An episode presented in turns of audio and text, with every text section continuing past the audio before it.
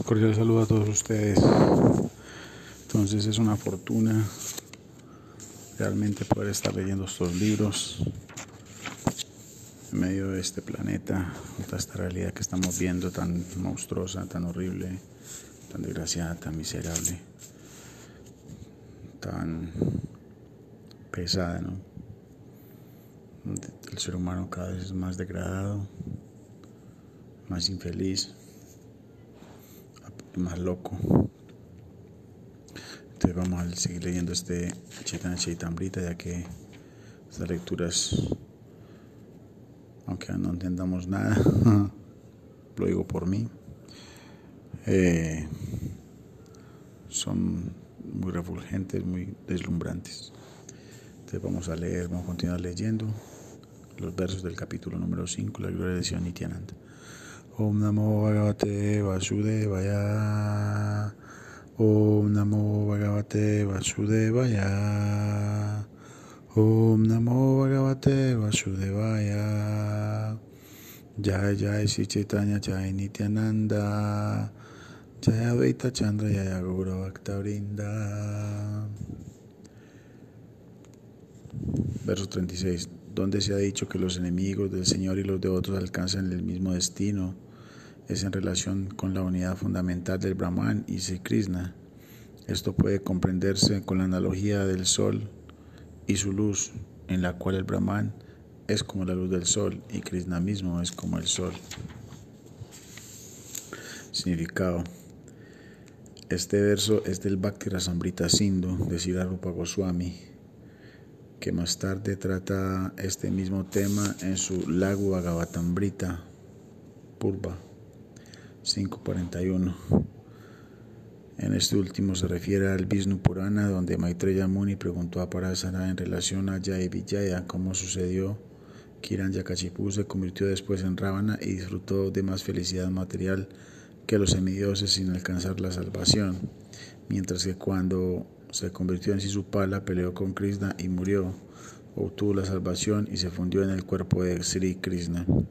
Parasara contestó que Hiranyakashipu no pudo reconocer a Sri Nisinjadeva como Sri Vishnu, creyendo que Nisinjadeva era alguna entidad viviente que había alcanzado a aquella opulencia debido a actividades piadosas. Al ser dominado por la pasión de la pasión, por la molestia de la pasión, Consideró que Nisinjadeva era una entidad viviente común y no pudo comprender su forma. Sin embargo, como Hiranyakashipu había muerto a manos de Nisinjadeva, en su vida siguiente fue Ravana y poseyó una opulencia ilimitada. Siendo Ravana, tuvo un ilimitado goce material y no pudo aceptar a Sri Ram como personalidad de Dios. Por tanto, aunque murió a manos de Rama, no alcanzó su ayuya, la unidad con el cuerpo del Señor. En su cuerpo de Ravana estuvo excesivamente atraído a la esposa de Rama, el Janaki, y a causa de esta atracción fue capaz de ver a Sri Rama. Pero en lugar de aceptar a Sri Rama como encarnación de Vishnu, Rama, Ravana, pensó que era un ser viviente común y al morir a manos de Rama alcanzó el privilegio de nacer como Sisupala, que poseyó tan inmensa opulencia que llegó a creerse rival de Krishna aunque Sisupala siempre tuvo envidia de Krishna, pronunciaba frecuentemente el nombre de Krishna y pensaba siempre en los hermosos rasgos de Krishna. Así pues, al cantar y pensar constantemente acerca de Krishna, aunque fuese desfavorablemente, se limpió de la contaminación de sus actividades pecaminosas. Cuando el chakra de Sudarsan de, el chakra de Krishna mató a Sisupala como un enemigo su constante recuerdo de Krishna disolvió las reacciones de sus vicios y alcanzó la salvación, llegando a ser uno con el cuerpo del Señor. De este incidente se puede sacar la conclusión de que hasta aquel que piensa en Krishna como enemigo y muere a manos de él puede liberarse, llegando a ser uno con el cuerpo de Krishna. ¿Cuál es entonces el destino de los devotos que piensan siempre en Krishna de una manera favorable como su Señor o amigo. Estos devotos alcanzarán una situación mejor que en el Brahmaloka, la refulgencia corporal impersonal de Krishna. Los devotos no pueden estar situados en la refulgencia del Brahman impersonal, en la cual desean fundirse los impersonalistas. Los devotos son llevados a Vaikunta Loka y Krishna Loka. La conversación entre Maitreya y Parasara Muni se centraba sobre si los devotos descienden al mundo material cada milenio como Jaya y Vijaya, que fueron maldecidos por los Kumaras a este efecto. En el curso de estas enseñanzas, a Maitreya sobre Hiranyakashipu, Ravana y Sisupala, Parasara no dijo que estos demonios habían sido anteriormente Jaya y Vijaya. Simplemente describió la transmigración a través de tres vidas. No es necesario para los habitantes de Vaikunta venir y asumir los papeles de enemigos de la Suprema Personalidad de Dios en todos los milenios en los que Él aparece. La caída de Yaya Villaya ocurrió en el milenio determinado, en un milenio determinado. Yaya Villaya no viene en todos los milenios para actuar como demonios. Pensar que algunos miembros del séquito del Señor caen de Vaikunta cada milenio para ser demonios es totalmente erróneo. La Suprema Personalidad de Dios tiene todas las tendencias que se pueden encontrar en la entidad viviente porque Él es la entidad viviente principal. Por lo tanto, es natural que a veces el señor Vishnu desee luchar. Lo mismo que él tiene la tendencia a crear, disfrutar, a ser un amigo, aceptar a una madre y a un padre. También tiene la tendencia hacia la lucha. A veces terratenientes y reyes importantes tienen luchadores con los que practican la lucha simulada y Vishnu tomó disposiciones parecidas. Los demonios que luchan con la suprema personalidad de Dios en el mundo material son a veces miembros de su séquito. Cuando hay escasez de demonios y el Señor desea luchar, instiga a algunos de los habitantes de Vaikunta a que vengan y desempeñen el papel de demonios. Como se dice que si su pala se funde en el cuerpo de Krishna, hay que señalar que no se trataba en este caso de Jaya o Vijaya. Él es realmente un demonio. Vea, esto está muy interesante. Yo siempre había pensado que si su pala era Jaya o Vijaya, ¿no? uno de estos porteros del cielo. ¿no? Esta es una historia que hay en el Bhagavatam de que había unos porteros del, planeta celestial, del, del, planeta Vaikunta, que fueron maldecidos por unos sabios, por unos sabios en forma de niños, de bebés, porque no los dejaron entrar. Ellos desciendan al mundo durante tres vidas como demonios. Y entonces estas tres vidas eran eh, primero eh, Yakachipú y Nanjaksa, luego Ravana y Kumbhakarna y por último Sisupala y Dantavakra. Pero aquí está diciendo que no, que es realmente un demonio nada más.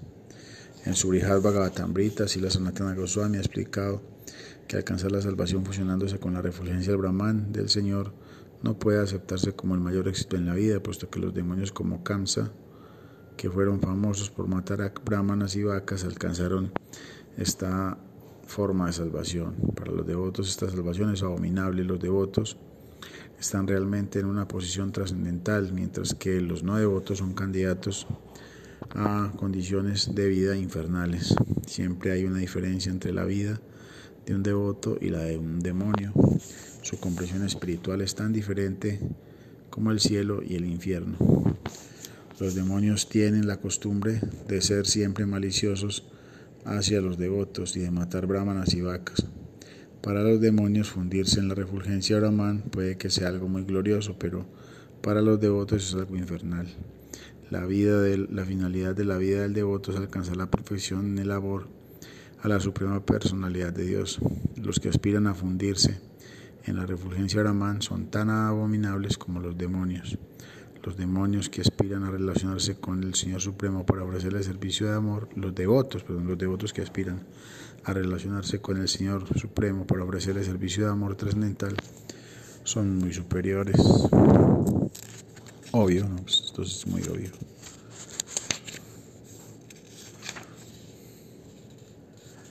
Verso 39, 38 no tiene significado. Más allá de la religión, más allá de la región de la ignorancia, la manifestación cósmica material, se encuentra el reino de Siddha Loka. Allí ven los Siddhas absortos en la bienaventuranza del Brahman. Los demonios a los que mata el Señor también alcanzan ese reino. Siddha Loka, Siddha Loka. Siddha significa perfección. Siddha. Un Siddhi es una perfección. Significado Tama significa oscuridad. El mundo material es oscuro y más allá del mundo material está la luz. En otras palabras, después de atravesar toda la atmósfera material, está la luz. Se llega al luminoso cielo espiritual cuya refulgencia impersonal se conoce como Siddhaloka. Los filósofos mayavadis que aspiran a fundirse en la suprema personalidad de Dios, al igual que la gente demoníaca que es matada por Krishna y Kamsa y Sisupala, como por Krishna como Kamsa y Sisupala, entran en esta refulgencia Brahman. Los yogis que alcanzan la unidad por la meditación, según el sistema de yoga de Patanjali, también alcanzan Siddhaloka. Este es un verso del Brahmanda Purana. Entonces un demonio que piensa en Krishna todo el rato le va mejor que un yogi, ¿no? En este cielo espiritual, a los cuatro lados de Narayana, están las segundas expansiones del grupo cuádruple de expansiones Dwaraka, de Dwaraka. Significado. En el cielo espiritual hay una segunda manifestación de las formas del grupo cuádruple de Dwaraka procedentes de la morada de Krishna. Entre estas formas, que son todas ellas espirituales e inmunes a las modalidades materiales, el señor Baladeva está representado como Mahasankarsana. Las actividades del cielo espiritual se manifiestan por la potencia interna de la existencia espiritual pura. Se expanden en seis opulencias trascendentales, todas ellas manifestaciones de Mahasankarsana, que es el principal receptáculo y objetivo de todas las entidades vivientes. A pesar de pertenecer a la potencia marginal conocida como Shiva Sakti, Jiva Sakti, las chispas espirituales conocidas como entidades vivientes están sometidas a las condiciones de la energía material. Es a causa de la relación de estas chispas tanto con la, con la potencia eh, interna del Señor como con la externa, por lo que se les conoce como se les conoce como pertenecientes a la potencia marginal. Es decir, las almas espirituales no son del todo espirituales, ¿no? están como en la mitad entre lo espiritual y lo material, ¿no? por eso se llaman las Jiva Shaktis.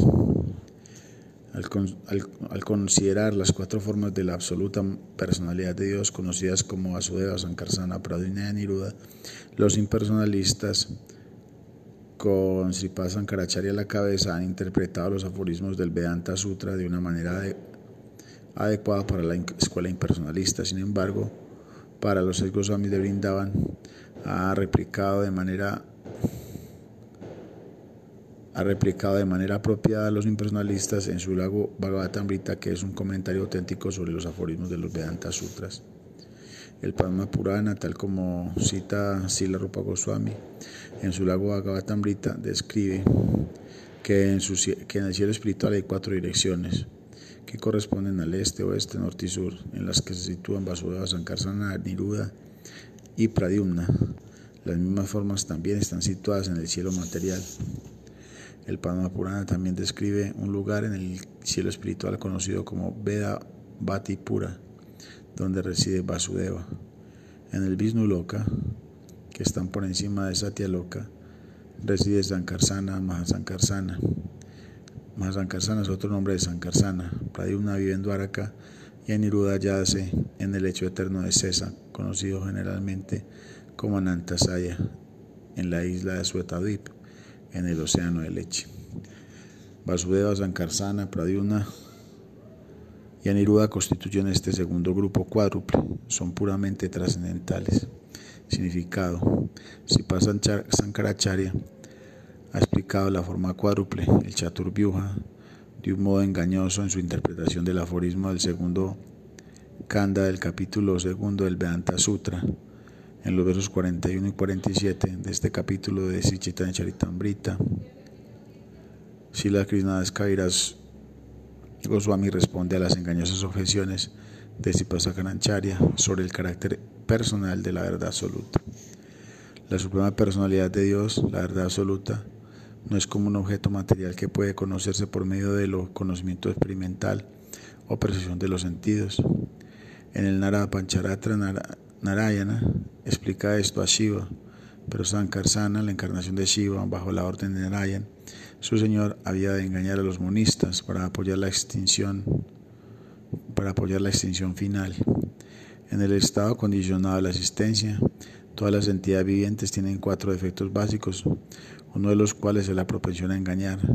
Sankaracharya ha llevado al extremo esta propensión al engaño para desviar a los monistas. En realidad, la explicación de las formas del grupo cuádruple que se da en las escrituras védicas no puede comprenderse por medio de la especulación del alma condicionada. Las formas del grupo cuádruple deben aceptarse, por tanto, exactamente tal como se describen. La autoridad de los Vedas es tal que incluso si algo no se comprende debido a una percepción ilimitada, hay que aceptar la enseñanza védica en lugar de crear interpretaciones adaptables a la comprensión imperfecta. Sin embargo, en su Sariraka Vaisya, Sankaracharya ha acrecentado el malentendido de los monistas.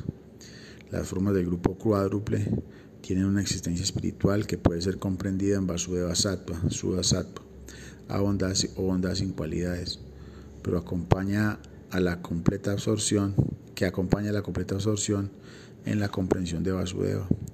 Las formas del grupo cuádruple que poseen plenamente las seis supulencias de la Suprema Personalidad de Dios son los disfrutadores de la potencia interna. Pensar que la absoluta personalidad de Dios está afectada por la pobreza o que no tenga potencia, eh, o en otras palabras, que sea impotente, es sencillamente una canallada. Esta canallada es la profesión del alma condicionada y aumenta su desconcierto. Así es porque como que en la escuela impersonalista, los ancaritas hablan de que las entidades vivientes, ellos son monistas, ¿no? Entonces dicen que Dios y, la entidad viviente son uno, son el mismo. Eh, entonces ellos dicen que así como un hombre rico puede volverse de repente un hombre pobre, entonces Dios también puede volverse eh, débil o impotente y convertirse en una entidad viviente como, cualquiera, ¿no? Entonces, por eso ellos dicen que el ser humano o el alma, el alma condicionada eh, se le llama dar, Daridra Narayan, es decir, Narayan como indigente o Narayan como limosnero, algo así. Tienen esa, esa, esa explicación. Entonces aquí dice la propa que esto es una canallada, porque Dios nunca será impotente, Dios nunca será un pobre, ¿no? nunca será indigente.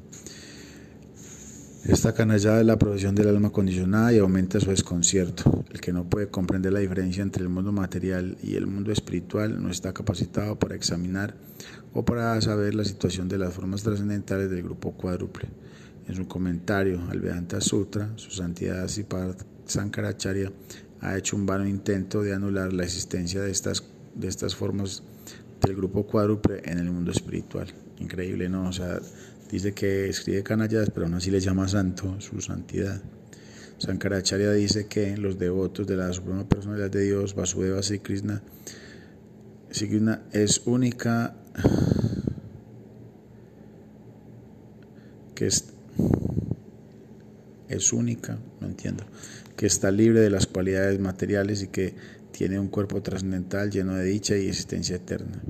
Él es la meta final para los devotos que creen que la suprema personalidad de Dios se expande en cuatro formas trascendentales: Vasudeva, Sankarsana, Pradyumna y Naniruda.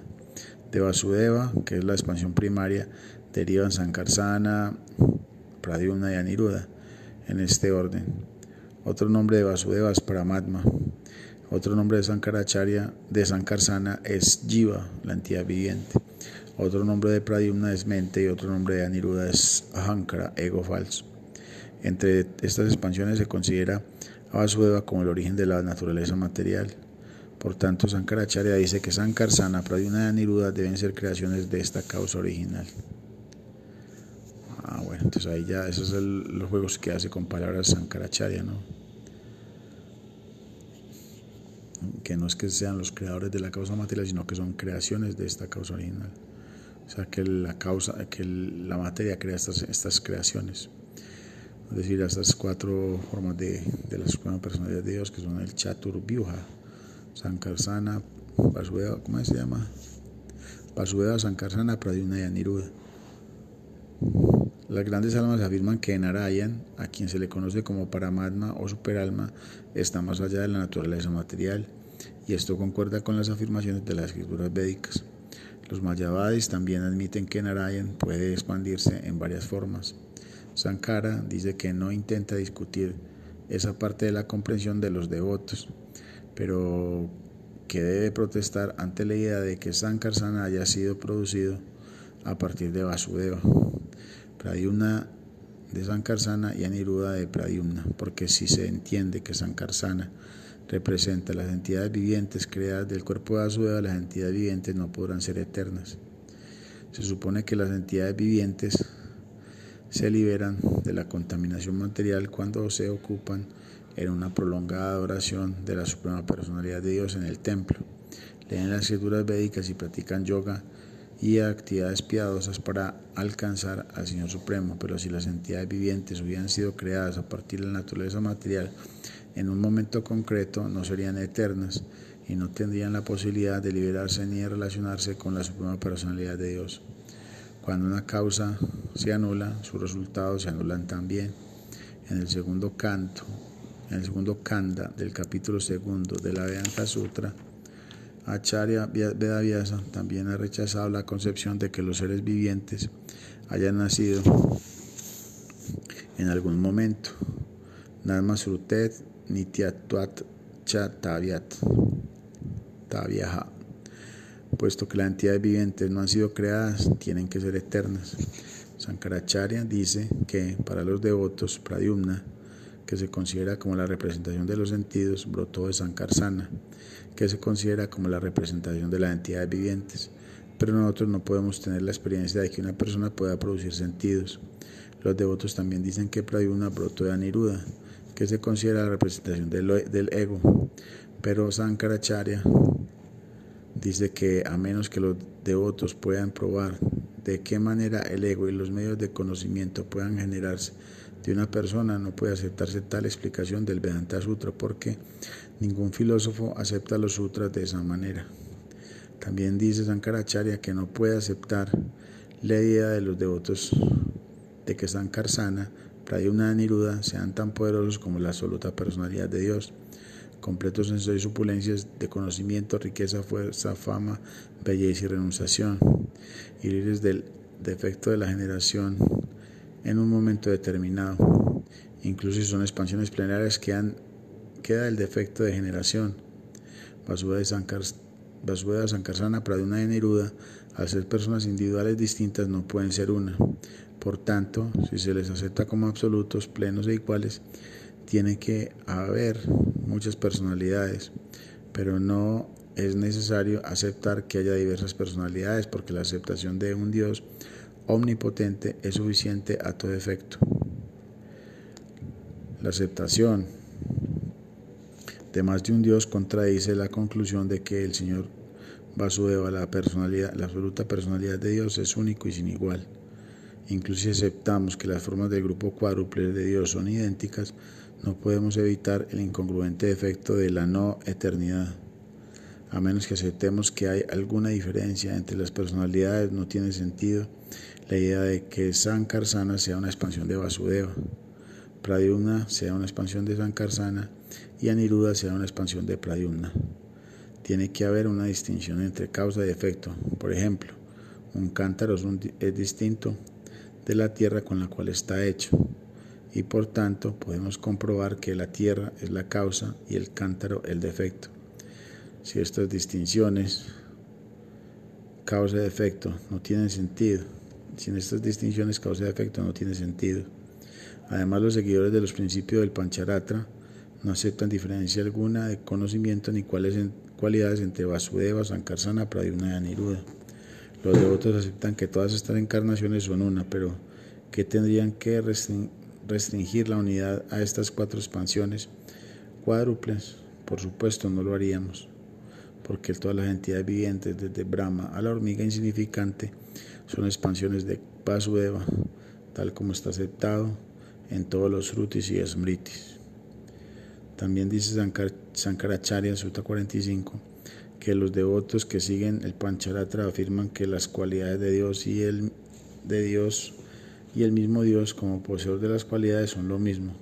Pero ¿cómo pueden afirmar la escuela Bhagavata que las seis opulencias, sabiduría, riqueza, fuerza, fama, belleza y organización son idénticas al señor Vasudeva, esto es imposible. Bueno, Sankaracharya como que era un monstruo, ¿no? Era un teso. Tipo muy bravo para la filosofía.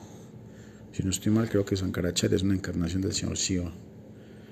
Y que se encarnó como el señor Shiva para alejar a la gente de los Vedas, ¿no? Creo. Restablecer a los Vedas, pero alejar a la gente de la devoción. No de los Vedas, sino de la devoción. Porque querían era que lo que se quería era como que la gente se dedicara a actividades materiales para poblar la tierra. En su lago Agavatambrita Purvata, Sila Rupa Goswami ha rebatido las acusaciones dirigidas a los devotos por Sipa Sankaracharya, referentes a la explicación que dan las formas de Vasudeva, Sankararsana, Sapradyumna y Aniruddha. Rupa Goswami dice que estas cuatro expansiones de Narayan están, están presentes en el cielo espiritual, donde son famosas como Mahavasta de entre ellos se adora a Vasudeva dentro del corazón por medio de la meditación, porque él es la deidad regente del sol, como está explicado en el Srimad Bhagavatam. Sankarsana, la segunda expansión, es la expansión personal de Vasudeva para sus pasatiempos, y puesto que él es el receptáculo de todas las entidades vivientes, a veces se le llama Jiva. La belleza de Sankarsana es mucho mayor que la de innumerables lunas llenas irradiando rayos de luz. Se le debe adorar como el principio del ego. Él ha investido a Nantadeva con todas las potencias de sustentación para la disolución de la creación. También se exhibe también, también se exhibe a sí mismo como la superalma en Rudra, en Adharma, la personificación de la irreligiosidad, en Sarpa, las serpientes, en Antaka llamarás el Señor de la muerte y en los demonios. Pradyumna, la tercera manifestación, surge de Sankarsana. Los que son especialmente inteligentes adoran esta expansión de Sankarsana. Pradyumna, como el principio de la inteligencia. La diosa la fortuna siempre canta las glorias de Pradyumna en, lugar, en un lugar, en el lugar llamado Ilabrita Barsa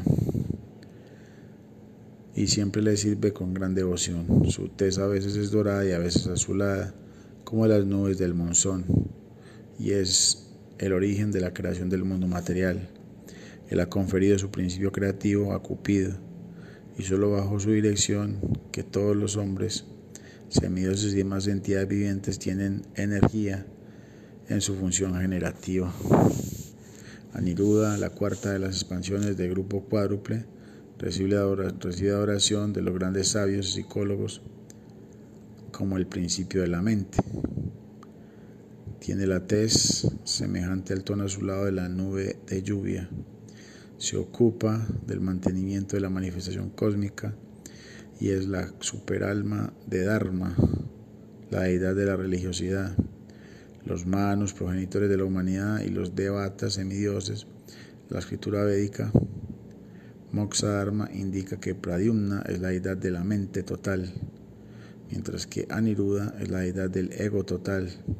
Pero las afirmaciones anteriores referentes a las formas del grupo cuádruple están confirmadas en los Pancharata Tantras. En el lago Agatambrita hay una lúcida explicación de las potencias inconcebibles de la Suprema Personalidad de Dios, negando las afirmaciones de Sankaracharya. El Mahabharata Purana dice, Todas las diversas expansiones de la personalidad de Dios son trascendentales y eternas, y todas ellas descienden una y otra vez a todos los diferentes universos de la creación material. Sus cuerpos, compuestos de eternidad, bienaventuranza, conocimiento, son sempiternos. No hay posibilidad de que se deterioren porque no son creaciones del mundo material. Sus formas son existencia espiritual concentrada, siempre completas con todas las cualidades espirituales y desprovistas de toda la contaminación material. Confirmando estas declaraciones, el Narada Pancharatra sostiene la infalible personalidad de Dios puede manifestar su cuerpo de diversas maneras, de acuerdo con las diferentes modalidades de adoración, lo mismo que la gema Vaiduria puede manifestarse con diversos colores como azul y amarillo. Cada encarnación es distinta de todas las demás. Esto es posible por la potencia inconcebible del Señor, mediante la cual Él puede presentarse al mismo tiempo como uno, como varias formas parciales y como el origen de todas estas formas parciales. Nada es imposible para sus, para sus potencias inconcebibles. Krishna es único y sin igual, pero se manifiesta en cuerpos diferentes como afirma Nara en el canto décimo del Srimad Bhagavatam. Es maravilloso, como dice, dice así, es maravilloso en verdad que un Krishna sea al mismo tiempo diversos Krishnas en 16.000 palacios para aceptar 16.000 reinas como esposas. El Padma Purana también explica la misma personalidad de Dios, Purushotama, la persona original que está siempre desprovista de cualidades y contaminaciones materiales, puede exhibirse en diversas formas y al mismo tiempo yacer en otra forma. En el canto décimo del Srimad Bhagavatam se dice, Yayantituan Mayastuan, oh mi Señor, aunque tú te manifiestas en formas diversas, tú eres el único y sin igual. Por tanto, los devotos puros se concentran en ti y te adoran solo a ti. El Kurma Purana dice, el Señor es personal, aunque impersonal, es como un átomo, aunque grande, es negruzco con los ojos rojos, aunque no tiene color. Según la lógica material, todo esto puede parecer contradictorio, pero si comprendemos que la Suprema Personalidad de Dios tiene potencias inconcebibles, podemos aceptar estos hechos como eternamente posibles, enteramente posibles en Él. En nuestra condición presente no podemos comprender las actividades espirituales ni de qué manera ocurren, pero aunque sean inconcebibles en el contexto material, no podemos descuidar estas concesiones contradictorias. Aunque aparentemente es inconcebible, es totalmente posible para el absoluto conciliar todos los elementos opuestos. El Srimad Bhagavatam establece esto en el canto sexto. Oh mi Señor, tus pasatiempos y diversiones trascendentales parecen inconcebibles porque no están ilimitados por la acción de causa y efecto del pensamiento material. Tú puedes hacerlo todo sin ninguna actividad corporal. Los Vedas dicen que la verdad absoluta tiene múltiples potencias y no necesita hacer nada personalmente. Mi amado Señor, tú estás enteramente desprovisto de cualidades materiales. Sin la ayuda de nadie, tú puedes crear, mantener y disolver la manifestación material cualitativa entera y sin embargo, en todas estas actividades tú no cambias. Tú no aceptas el resultado de tus actividades, al contrario de los demonios y semidioses comunes que sufren o gozan las reacciones de sus actividades en el mundo material. Sin ser afectado por las reacciones de la acción, tú, tú existes eternamente con tu plena potencia espiritual. Esto no podemos entenderlo completamente, debido a que tú eres ilimitado en tus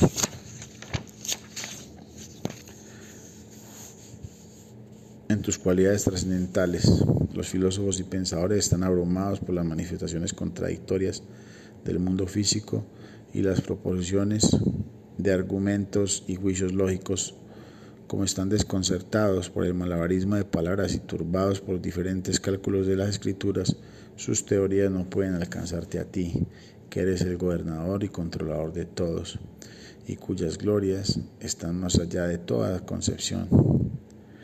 Tu potencia inconcebible te mantiene desapegado de las cualidades mundanas, sobrepasando todo concepto de, de contemplación material tu conocimiento totalmente puro te mantiene más allá de todo proceso especulativo.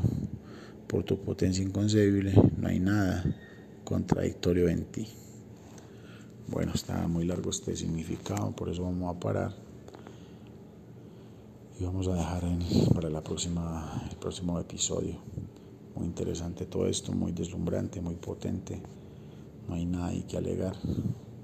Recuerdo a todos ustedes los canales de, canales de comunicación, el Messenger de Facebook y de Sisuar San Chakra y también por Instagram Sisuar San Chakra. Jai, Shri Chaitanya Mahaprabhu ki Jai.